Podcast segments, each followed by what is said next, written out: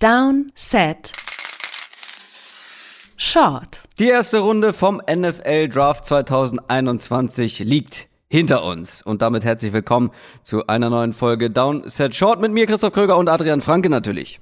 Einen wunderschönen guten Morgen, muss man eigentlich sagen. ja, es ist, es ist morgen. Wie viel Uhr haben wir denn? Ich guck mal eben. 7 Uhr 10. Ja. Ich habe gerade schon zu dir gesagt, ich habe so gut durchgehalten. Ich glaube, das liegt auch an ähm, der Mate, der Cola, dem Kaffee, den ich alle, alle in den letzten Stunden zu mir genommen habe. ähm, aber gerade knicke ich so ein bisschen weg. Ich muss mich jetzt noch mal hochfahren. Ich glaube an dich. Ich glaube an dich. Ja, ich bin, äh, ich bin noch voll im, im Flow. Ich bin auch äh, bis eben noch Recap geschrieben. Ja, das Spox, ist der Unterschied. Also, ich hatte jetzt halt seit Draft-Ende wirklich ja. Pause quasi. bin das richtig runtergefahren. Richtig, ja. Aber ich bin ähm, gut gelaunt. Ich bin sehr positiv. Ähm, das Wichtigste müssen wir gleich zu Beginn mal klären. Wie lief's für deinen letzten Prediction Mock Draft? Äh, sieben habe ich. Sieben habe ich äh, insgesamt getroffen. Es das ist wären, gut. Letztes Jahr sechs, einer mehr. Genau, als ja. Es, es wären mehr gewesen, wenn ich nicht den den Bengals-Pick geändert hätte. Es hätten das, immer mehr sein können. Es hätten immer mehr sein können. Wie bei mir. Ich habe neun richtige. neun! Ja, ja, ist wirklich. Und das, obwohl also ich noch so skeptisch war und gesagt habe, so, ja, fünf wären cool, wenn ich die sechs wieder erreiche. Am Ende waren es neun. Und weißt du, was das Witzigste an der ganzen Sache ist? Call me O-Line-Experte. Die Offensive Linemen haben mich rausgeboxt. Da siehst du mal. Ich glaube, O-Line habe ich tatsächlich gar keinen richtig. Ich glaube, keinen einzigen. Ja. Nimm dir mal ein Beispiel. Äh, ich habe ich hab Slater äh, zu den Chargers, ich habe Darisaw mit Downtrade zu den Vikings, das wenn auch ein anderer stark. Downtrade. Und stark. ich habe Elijah Vera Tucker mit Uptrade zu den Jets, auch wenn das der Uptrade. Ist wirklich stark. Also muss man echt sagen. Also man sagt ja eigentlich so 10 Picks, dann bist du schon echt, echt, echt gut ja, in der also, Prognose. Und 9 Picks, aber mit, mit Trades richtig, ist schon echt stark. Ich habe äh, auch einige Nachrichten schon bekommen. Also es scheinen einige wirklich äh, viele Picks äh, getroffen zu haben dieses Jahr mit ihren Mock Drafts. Dann mhm. habe ich mal so ein bisschen geguckt. Äh, Dane Brugler, Brugler mhm. äh, von The Athletic, ja. der hat 13. Das ist schon krass, ja. Also es der war typ natürlich, also, wenn du dich einigermaßen an die Gerüchte gehalten hast und so ein bisschen ja. was eingestreut hast, glaube ich, die Top 6 könntest du dieses Jahr echt alle also, insgesamt getroffen haben, sozusagen. Ähm, und dann, gut, klar, an irgendeinem Punkt machst du einen Fehler und dann, wird's, dann hast du so einen Trickle-Down-Effekt und dann wird's wild. Aber das krasseste, was ich jetzt gesehen habe, ähm, Josh Norris, der schreibt für Underdog Fantasy, ähm, Fantasy Football Blog. Mhm. Wenn ich richtig gezählt habe, 17 richtige. der hat einfach fast die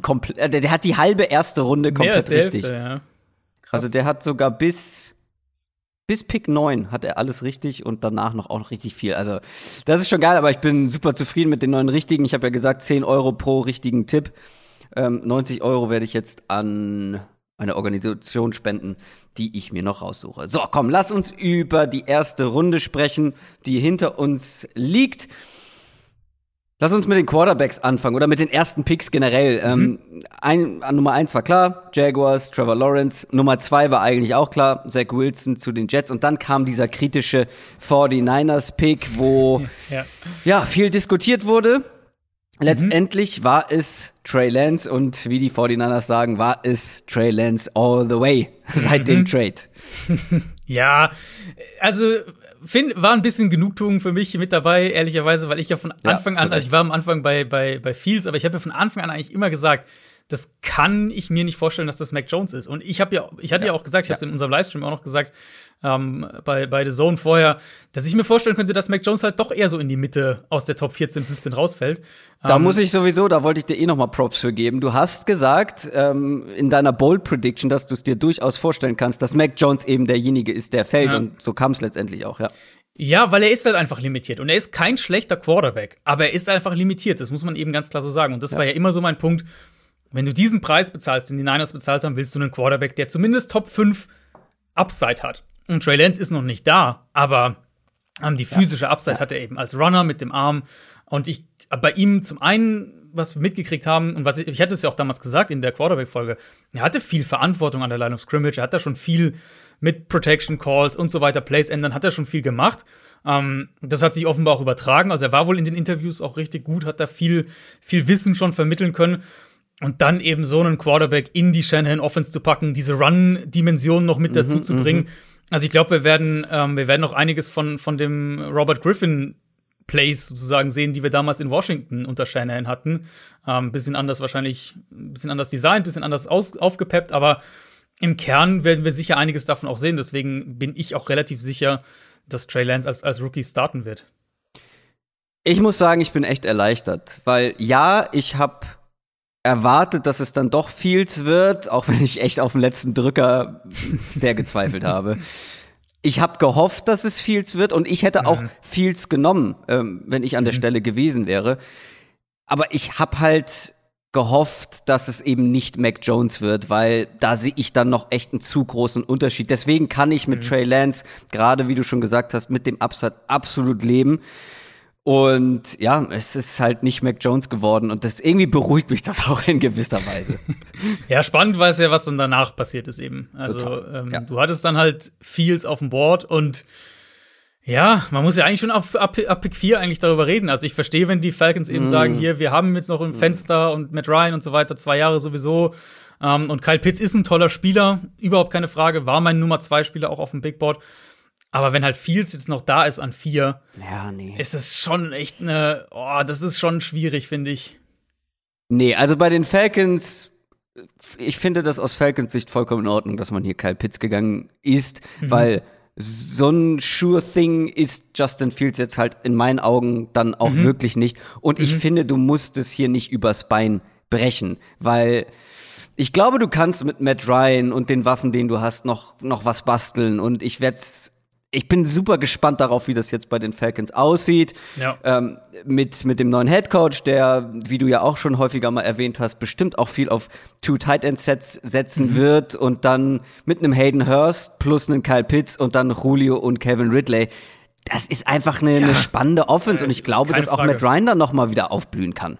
Keine Frage. Der, die Frage, die man sich eben stellen muss, ist ja jetzt die, wohin bringt dich das? Also wenn wir jetzt einfach mal auf die nächsten zwei, drei Jahre denken, die werden, also ist halt die Frage, glaubst du, dass du noch mal wirklich einen Playoff-Run hinlegen kannst? Das muss jetzt nicht gleich sein, du, du denkst, die gewinnen einen Super Bowl, das hängt ja von vielen Sachen ab, aber ähm, kann das Team noch mal so gut werden, dass sie einen Playoff-Run hinlegen, wo dann halt alles möglich ist?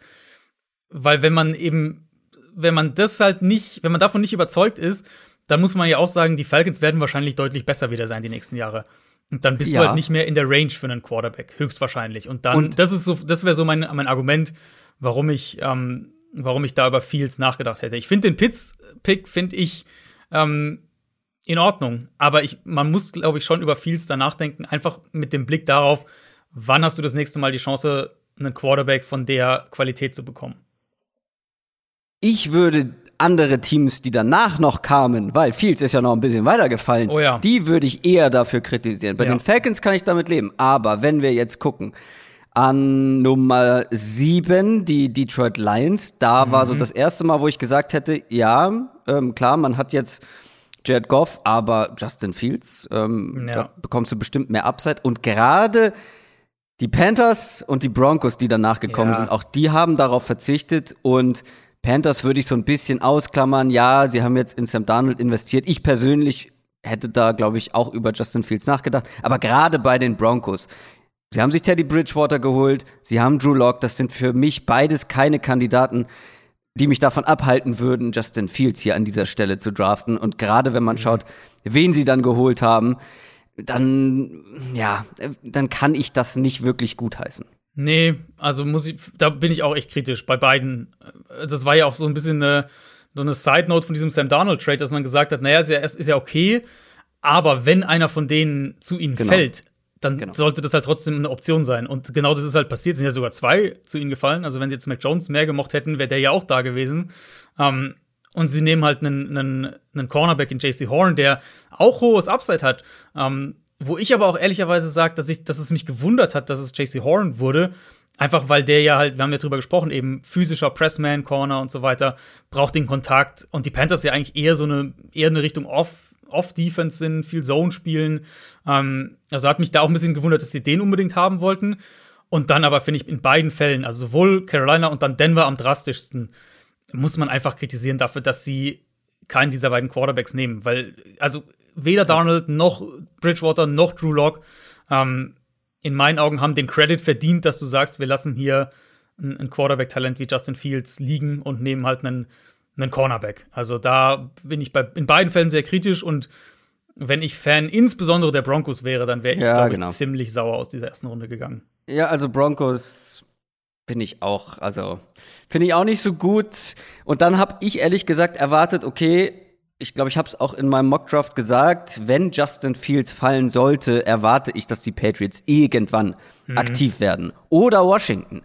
Letztendlich waren es tatsächlich die Bears. Und die Bears haben einen Move gemacht, den ich unfassbar gut finde. Mhm. Die Bears haben nach oben, sind nach oben getradet. Das war nicht günstig. Du kannst gleich noch was zur Kompensation sagen. Die Giants sind tatsächlich runtergetradet. Das erste Mal, dass Dave Gettleman in der ersten ja, er Runde gesagt vorher. Ja, nach gesagt. unten gegangen sind. Wir haben es alle nicht geglaubt, aber es ist tatsächlich so gekommen, weil bei den Giants dann auch, glaube ich, die Spieler weg waren, ähm, die man da ja, die man da im Auge hatte. JC Horn wurde da genannt, Devontae Smith. Äh, wir haben ja vorher mit Markus Kuhn gesprochen, der zumindest klang es so, dass man Devontae Smith, glaube ich, gar nicht so schlecht finden wird. Mhm. Aber letztendlich sind sie runtergegangen. Sie haben ja auch die einen Bears Receiver genommen dann, ne? Die Giants, muss man ja. sagen. Sie haben tatsächlich einen Receiver genommen. Sprechen wir, sprechen wir später bestimmt noch drüber. Ähm, letztendlich, die Bears sind hochgegangen, haben sich Justin Fields geholt und ich liebe diesen Move weil dieses Team, und ich sag's immer wieder, in meinen Augen sehr gut aufgestellt ist, nur es fehlt dir einfach dieser, dieser Quarterback mit Upside und den hast du jetzt mit Justin mhm. Fields. Ja, es war teuer, aber ich finde, in der Situation, in der die Bears sind, kannst du, musst du das investieren um dann eben diesen Quarterback zu bekommen. Und ich glaube, das wird, das könnte richtig gut werden. Justin Fields mit Matt Nagy, äh, mit Allen Robinson und den anderen Waffen, den sie haben, plus die Defense. Ich bin sehr auf die Bears gespannt und das will schon einiges heißen, nachdem wir wirklich häufig auf den Bears rumgehackt haben. Ja, ich, also, also, als Bears-Fan musst du ja komplett aus dem Häuschen sein heute, weil das Total. hätte ja nicht besser laufen können für dich. Also klar, der Upgrade und so weiter. Ähm, Sie haben jetzt, was haben sie ausgegeben? Sie haben, ihre, sie haben zwei Erstrunden-Picks im Kern, also dieses Jahr natürlich Pick 20 und dann nächstes Jahr und dann noch äh, ihren Fünftrunden-Pick dieses Jahr, die 100. Also sie bekommen auch noch welche zurück. 60 war es, glaube ich. Äh, und die ähm, und den Viertrunden-Pick nächstes Jahr. Mhm. Also, das ist jetzt nicht wenig, aber es ist auch okay. Also ehrlich gesagt, Fünftrunden-Pick, Viertrunden-Pick, bla. Also da, äh, äh, da da würde mein der Herz Schritt ist ja auch nicht klein, ne? Das genau, du gehst halt neun Spots hoch in der ersten Runde. Ja. Und letztlich zwei Erstrunden-Picks für Justin Fields, das finde ich voll in Ordnung dann wiederum, weil wir reden halt von einem Quarterback, der Top 10 Upside hat, der, der ein Top 10 Quarterback werden kann in der NFL. Ähm, und also, ich habe es in meinem Recap irgendwie so auch in die Richtung geschrieben. So, so einen so einen Optimismus um die Bears habe ich seit Jahren nicht mehr verspürt. Ja. Aus, rein aus meiner Sicht auch einfach. Und wir hatten jetzt Jahre diese Trubisky ähm, dieses Trubisky-Fenster, wo wir gesagt, wo sie auch immer versucht haben, ja, wir wollen, wir, wir sind vielleicht in so einem Championship-Window und dann haben sie ja immer investiert und ein Khalil Mack Trade und so weiter. Aber dieses Fenster war halt einfach nie da, dass sie dachten, dass mhm. vielleicht noch da wäre. Und Trubisky wurde halt schlechter statt besser. Ähm, und jetzt mit Fields haben sie immer noch Baustellen, klar. Sie, sie knabbern ja auch immer noch daran, sozusagen das wieder aufzufüllen, was sie, ähm, was sie investiert haben, um dieses vermeintliche Championship-Window aufzumachen. Und jetzt haben sie auch noch mal mehr Ressourcen ausgegeben, keine Frage. Aber der Kader ist trotzdem nicht schlecht. Ähm, so, und du kannst ja. mit ein paar mit ein paar guten Picks jetzt auch noch in diesem Draft und dann vielleicht nächstes Jahr noch mal einer guten Free Agency und so weiter, ähm, kannst du echt relativ schnell kompetitiv und, und, und ein gefährliches Team werden. Und äh, ja, also für die Bears hätte es nicht besser laufen können. Das finde ich auch. Ich glaube, da kann man sehr zufrieden ähm, in, die, in die restlichen Runden gehen aus Bears Sicht, weil ich habe schon fast ein bisschen befürchtet, dass die Bears dann am Ende ja mit leeren Händen dastehen und mhm. ähm, sich irgendwie mit Andy Dalton durch die Saison quälen. Schließen wir die Quarterbacks mal ab, denn die Patriots haben tatsächlich ihren Quarterback bekommen, mussten gar nichts eigentlich dafür machen, weil er ist einfach zu ihnen in den Schoß gefallen. Und das ist so witzig, weil wir haben vor ein paar Monaten gesagt, Mac Jones an Nummer 15 zu den Patriots wäre doch perfekt oder das, das sieht man doch schon kommen, so als ähm, ja quasi neuer Tom Brady, Tom Brady für Arme so ein bisschen, wirklich so ein unathletischer ja, Pocket Quarterback ja. mit einem guten Spielverständnis und ähm, einer hohen Präzision. Und dann kommt es letztendlich so. Und ich denke mir so, warum, warum wird der so hochgehypt und am Ende landet er da, wo wir ihn vor drei Monaten erwartet haben? Ja, und was es uns ja auch sagt, so ein bisschen, ist, dass ähm, die Patriots offensichtlich weder Fields noch Jones, also keinen der beiden signifikant höher als den anderen auf dem Board hatten, weil sonst wären sie ja hochgegangen. Ähm, also, ich meine, sie waren dann 15, sie hätten ja problemlos auch selbst für Fields hochkommen ja. können. Ähm, leichter als, als die Bears, logischerweise. Und wir hatten jetzt also beispielsweise die Cowboys an 10, die ja dann letztlich runtertraden wollten, nachdem die beiden Cornerbacks direkt vor ihnen gegangen sind. Da hätte New England ja auch hintraden können, wenn sie Fields hätten haben wollen. Ähm, wollten sie offenbar nicht, sagt uns, dass sie die beiden Quarterbacks ver vermutlich einigermaßen in, in der gleichen Range gesehen haben. Ja, ich bin jetzt mal gespannt, was sie mit Mac Jones machen. Alles, was wir mitgekriegt haben aus dem, aus dem Pre-Draft-Prozess, was wir auch in der Folge damals gesagt haben, eben Spielverständnis, ähm, High Floor, Accuracy, mhm, das bringt er alles mhm. mit. Und das sind natürlich schon immer noch Eigenschaften, die A in der NFL wichtig sind und die B, glaube ich, die Patriots auch sehr, sehr wertschätzen. Insofern, ähm, er kriegt gute Umstände, das muss man auch ganz klar sagen. Eine sehr gute Offensive Line. Sie haben jetzt dieses Jahr viel in die Waffen investiert, ähm, in die Titans natürlich allen voran. Also, ich könnte mir schon vorstellen, dass, dass Mac Jones dann ein guter Game Manager wird. Ich bin halt immer noch der Meinung, du, ähm, du draftst halt im Kern, äh, ja, Prime Andy Dalton, vielleicht mit ein bisschen mehr Upside. Ähm, Upside ist dann vielleicht so Joe Burrow für Arme mäßig. Ähm, das ist so ungefähr das, was du draftest. Und da ist eben immer die Frage, wie weit kommst du damit? Wie perfekt müssen die Umstände sein, dass du damit wirklich in der NFL gewinnst? Das zu den Quarterbacks. Wir haben jetzt schon über einige Picks wie Kyle Pitts zum Beispiel gesprochen. Ähm, lass uns vielleicht noch mal kurz über die ersten paar, also die Top 10 Picks sprechen. Was ich dann aber vor allem noch machen möchte, ist, dass wir beide, vielleicht abwechselnd auch, äh, über unsere, ähm, ja, also so die Picks, die wir nicht so gut fanden und über die Picks, die wir mhm. gut fanden, sprechen. Aber Jamar Chase wird wieder mit Joe Burrow connected in Cincinnati. Die picken den ehemaligen LSU Wide Receiver an Nummer 5 und auch die Dolphins connecten ihren Quarterback mit einer College-Waffe, die er bereits kennt. Tour bekommt Jalen Waddle. Ich will gar nicht dazu so viel sagen, weil lass uns später noch mal kurz über die Dolphins sprechen, mhm. ähm, die ja noch einen zweiten Pick hatten. Dann an Nummer 7 die Lions, Penny Sewell, der zu ihnen gefallen ist und die Freude war offensichtlich ja. in dem Draftroom sehr, ja. sehr groß darüber. Ja, war, war, wirklich eine sehr, eine sehr, sehr große Freude. Sie haben auch schon gesagt, hier wird auf Right Tackle starten.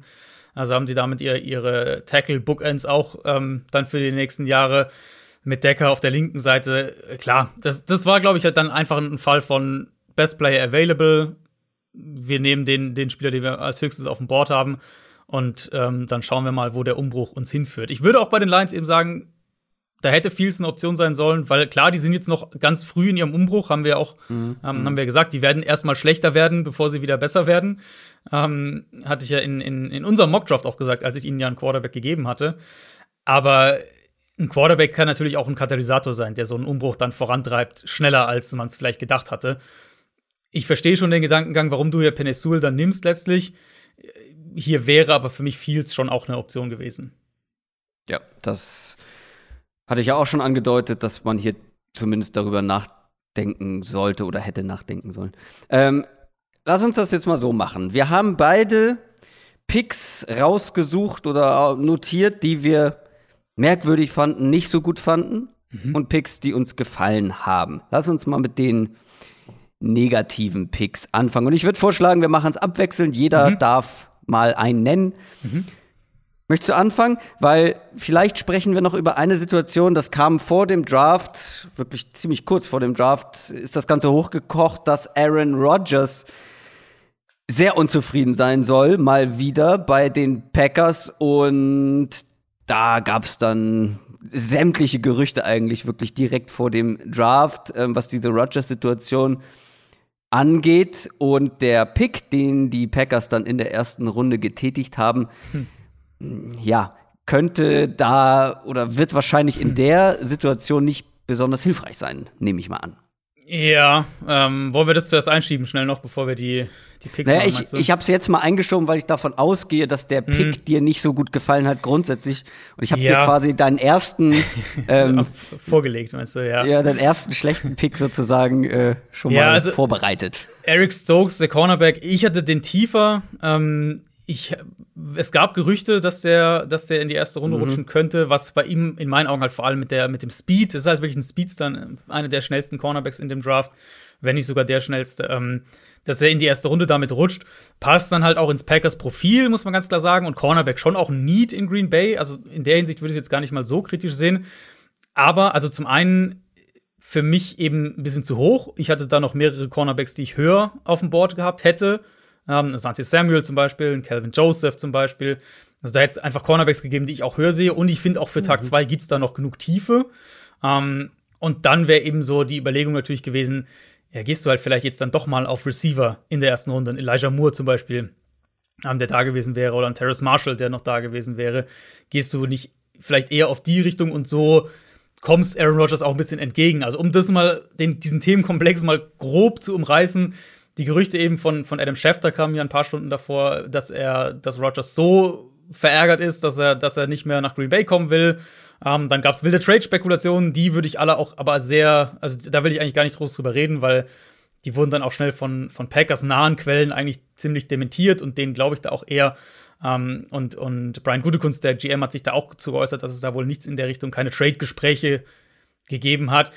Für mich der zentrale Punkt von dem allen was auch immer Rogers da jetzt letztlich haben will, ob er jetzt einen, er will offensichtlich eine Vertragsverlängerung haben, also mehr Geld, ähm, ob er vielleicht will, dass sie mehr Waffen jetzt ihm holen, ob er will, keine Ahnung, dass sie so, dass sie Jordan Love so Jimmy Garoppolo-mäßig ähm, dann auch wieder loswerden, keine Ahnung, was genau er will.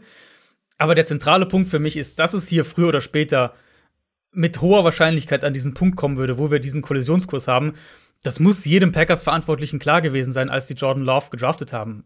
Ja. Weil, also wir müssen natürlich, wir sind ein paar tausend Kilometer weg, wir müssen in der Charakteranalyse müssen wir vorsichtig sein, aber wir reden halt hier von Aaron Rodgers. Und ich glaube, es gehört jetzt nicht so wahnsinnig viel Boldness dazu, festzustellen, dass Rodgers jetzt nicht der, der Typ ist, der mit einem Lächeln dann darüber hinwegsieht, wenn äh, sein Team für seinen Nachfolger nach oben tradet.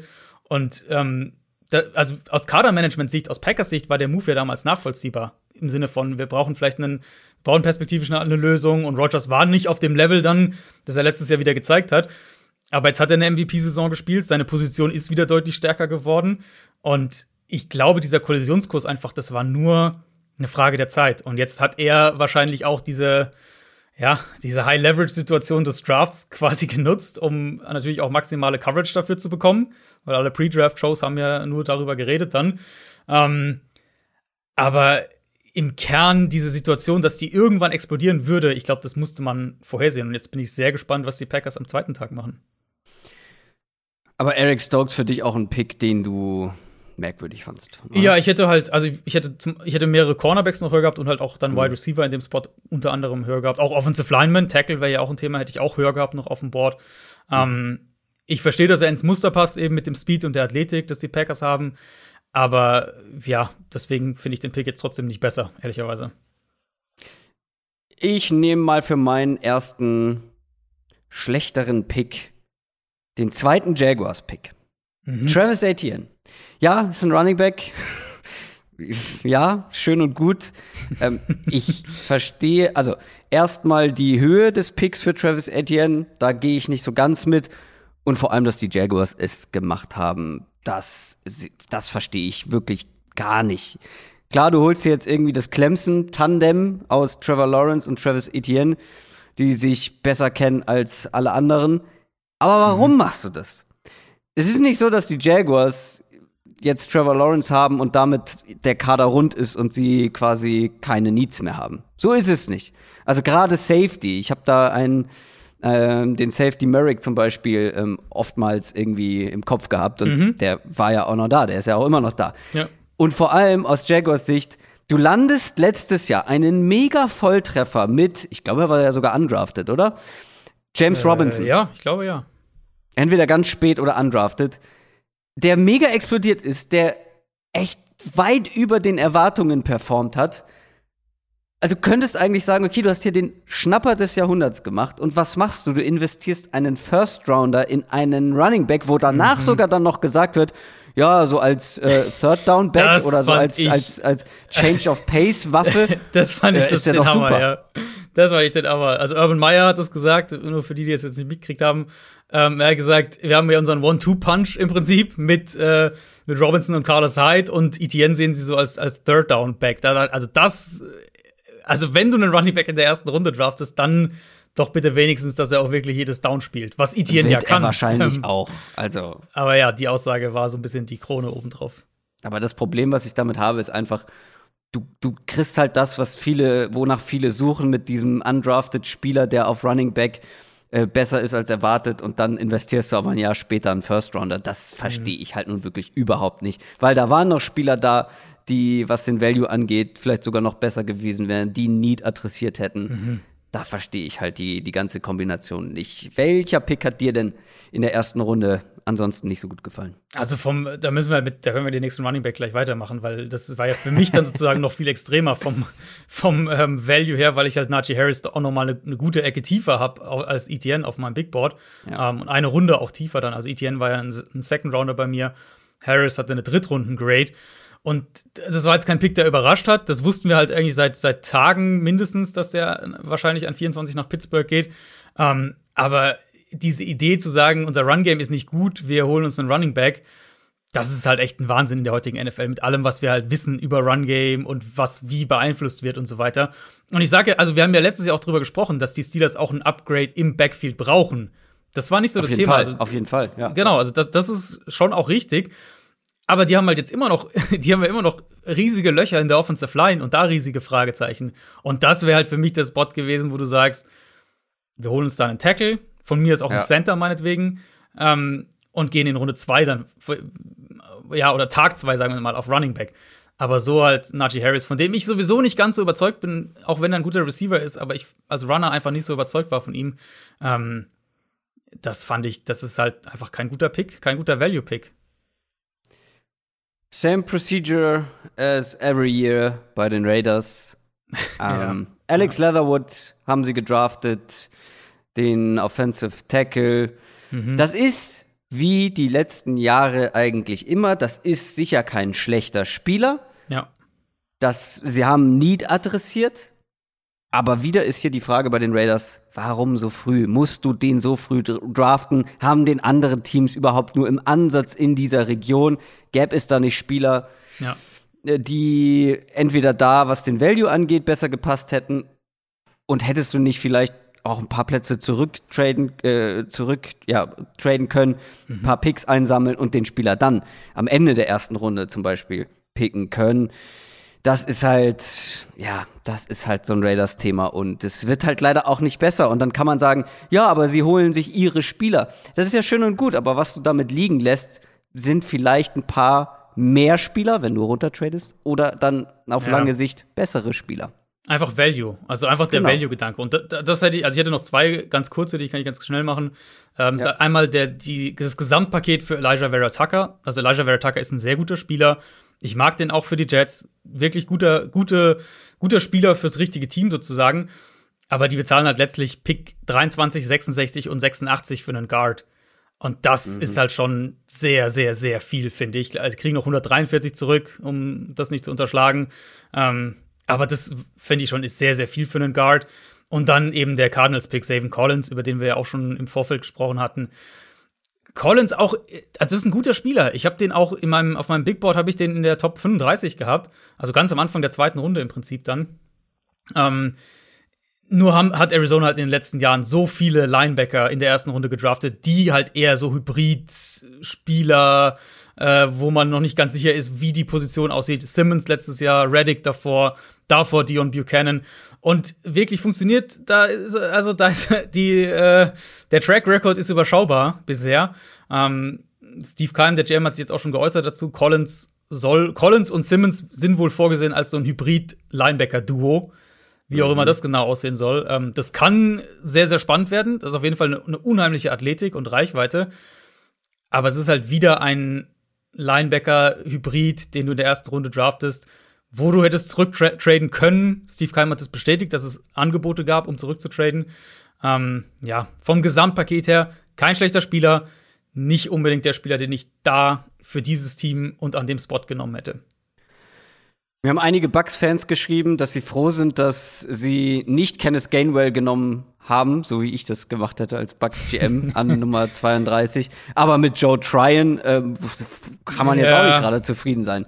Ja, ähm, ja Das ist halt auch, glaube ich, value-technisch ein ganz schöner Reach gewesen an der Stelle. Aber lass uns mal positiv werden. Mhm. Lass uns mal über die guten Picks sprechen. Ich fange einfach mal an, weil ich es vorhin schon angedeutet habe. Miami ist für mich mit den Bears zusammen der Gewinner der ersten Runde. Sie mhm. draften an Nummer 6 meinen Nummer 1 Receiver. Das, was ich getan hätte, ich habe es nicht erwartet, aber finde ich natürlich trotzdem dann sehr gut, wenn sie es so machen. Jalen Waddle. Und an Nummer 18 meine Nummer 1 Edge Rusher mit Jalen Phillips. Das sind zwar beides ganz schön High-Risk, High-Reward-Picks. Ja. Grundsätzlich ähm, ist da jetzt einiges auf Risiko ausgelegt, wenn man auch überlegt, dass man Will Fuller zum Beispiel mit dabei hat. Aber trotzdem, wenn, wenn diese Spieler auch nur ansatzweise einschlagen, mhm. dann wird das, dann wird das echt geil nächstes Jahr für die Dolphins. Ja, ja, glaube ich auch. Ich würde mal, ich würde mit zwei Offensive Linemen kontern. Ähm, also einmal Sean Slater zu den Chargers. Ich glaube, da muss man nicht viel sagen. Das ist halt einfach der klar zweitbeste Offensive Lineman, der und Traum-Szenario. Genau, ein bisschen überraschend aus der Top 10, Top 12 dann letztlich sogar gefallen ist und äh, kann halt Day One Left Tackle starten für die. Also wirklich ein, ein, ein Traum-Szenario für die Chargers. Und ja. dann der andere eben ähm, Christian Derisow. Nicht unbedingt nur mhm. der Spieler selbst, sondern halt auch da der Gesamtprozess. Ich finde, die Vikings haben diese erste Runde auch super gespielt. Die sind ja, ja das Team, was diese ganzen Picks von den Jets einsammelt, ähm, als die Jets für, für Vera Tucker hochgegangen sind. Vikings gehen runter, sammeln richtig gut Kapital mit ein und kriegen halt den Tackle, den sie vielleicht sowieso auch dann da oben genommen hätten. Mhm. Also ich, wahrscheinlich wäre die Wahl bei ihnen zwischen Darisaw und Vera Tucker selbst gewesen. Ähm, und Darisaw ist halt ein perfekter Scheme-Fit auch für die. Also auch Day One Starter auf Tackle, passt ideal rein und du kriegst noch richtig ordentlich Value mit. Also Vikings finde ich auch eine sehr gute erste Runde. Ja, also ich, wie gesagt, ich hatte erwartet, dass sie Darisaw gut finden. Ich hätte aber nicht gedacht, dass sie ihn so spät tatsächlich noch bekommen. Also ja, ja. für beide Teams echt richtig gut gelaufen. Ähm, ja, also bei einem, bei einem Team bin ich, äh, das finde ich grundsätzlich gut, was sie gemacht haben, auch wenn ich es persönlich anders gemacht hätte. Die Ravens. Mhm. Äh, die zwei Picks jetzt am Ende der ersten Runden, Runde hatten, mhm. das sind nicht meine Favorite-Spieler, die sie genommen haben. Ja. Beides nicht unbedingt. Ich hätte beides beide Male jemand anderes genommen. Äh, sie sind aber Receiver und Edge gegangen mit Rashad Bateman und dann Jason Owe. Ich hätte beispielsweise Terrace Marshall als Receiver und einen äh, Aziz Ojulari hm. genommen. Aber trotzdem, finde ich, haben sie es sehr, sehr gut gespielt, weil sie haben ihre Needs adressiert. Ja. Ich finde den Value passend. Ähm, Jason Owe ist ja auch eigentlich so ein typischer Ravens Total. Edge Rusher. Total.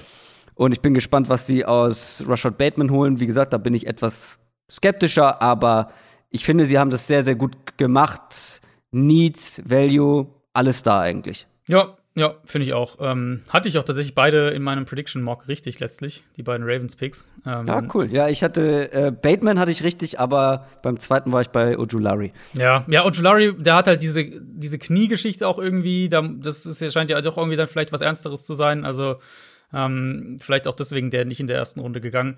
Aber ja, finde ich vom, vom Value her mhm. gut, finde ich, adressiert wichtige Positionen. Und wenn wir jetzt schon anschauen, ähm, Ravens Offense mit Bateman und mit Sammy Watkins, den, den sie ja geholt haben, schon ganz andere Möglichkeiten, das ganze Feld zu bespielen. Also da reden wir schon von einer komplett anderen Ausgangslage, als es letztes Jahr der Fall war. Und das war, glaube ich, sehr, sehr wichtig ähm, für die. Ich würde noch in der gleichen Division einen reinschmeißen. Äh. Greg Newsom, Cornerback, der zu den Browns gegangen ist. Die Browns bauen sich eine Secondary, das ist schon echt der Hammer. Ja. Also, die haben ja, wir haben ja in der Free Agency haben wir die ja schon hervorgehoben, ähm, als ja. die John Johnson und Troy Hill geholt haben von den Rams ja. beide. Die haben jetzt einfach, die haben, die haben eigentlich drei Starting Safeties. Johnson, dann ähm, Ronnie Harrison und halt hoffentlich Grant Delpit, wenn er fit ist. Ähm, und sie haben jetzt Denzel Ward, Greg Newsom und Greedy Williams auf Cornerback, plus Troy Hill natürlich. Also, Die können richtig viel auch mit sieben Defensive Backs in verschiedenen Zusammensetzungen spielen, wenn sie ja. das machen wollen. Ähm, oder sechs Defensive Backs, wie auch immer. Ähm, Müssen sie auch, weil auf Linebacker ist dagegen ja, das, relativ das dünn. Das stimmt. Wobei, du, da, da gibt es auch echt noch viel für Tag 2. Also, ähm, Newsom auch in der Range äh, ja. fand ich den echt einen sehr, sehr guten Pick. Den hätte ich zum Beispiel eher an, an, anstelle der Cardinals genommen. Ich glaube, ich würde mich sehr gut mit dem GM, mit dem neuen der Browns verstehen, weil irgendwie der draftet nur Spieler, die ich einfach gut finde, die ich einfach mag. Also das war die letzten Jahre immer so mit Grant Delpit, mit äh, Greedy Williams, jetzt auch Greg Newsom, den ich sehr mochte. Ähm, ja, also ich hätte da vielleicht einen anderen Spieler genommen, aber natürlich mag ich mag ich die Wahl ähm, total und mhm bin sehr gespannt auf die Browns Defense nächstes Jahr mit äh, Clowney, der jetzt auch noch mit dazu kommt. Also ja. da geht einiges. Wollen wir jeder noch einen kurzen erwähnen? Mhm. Mhm. Quiddy Pay zu den Colts mochte mhm. ich.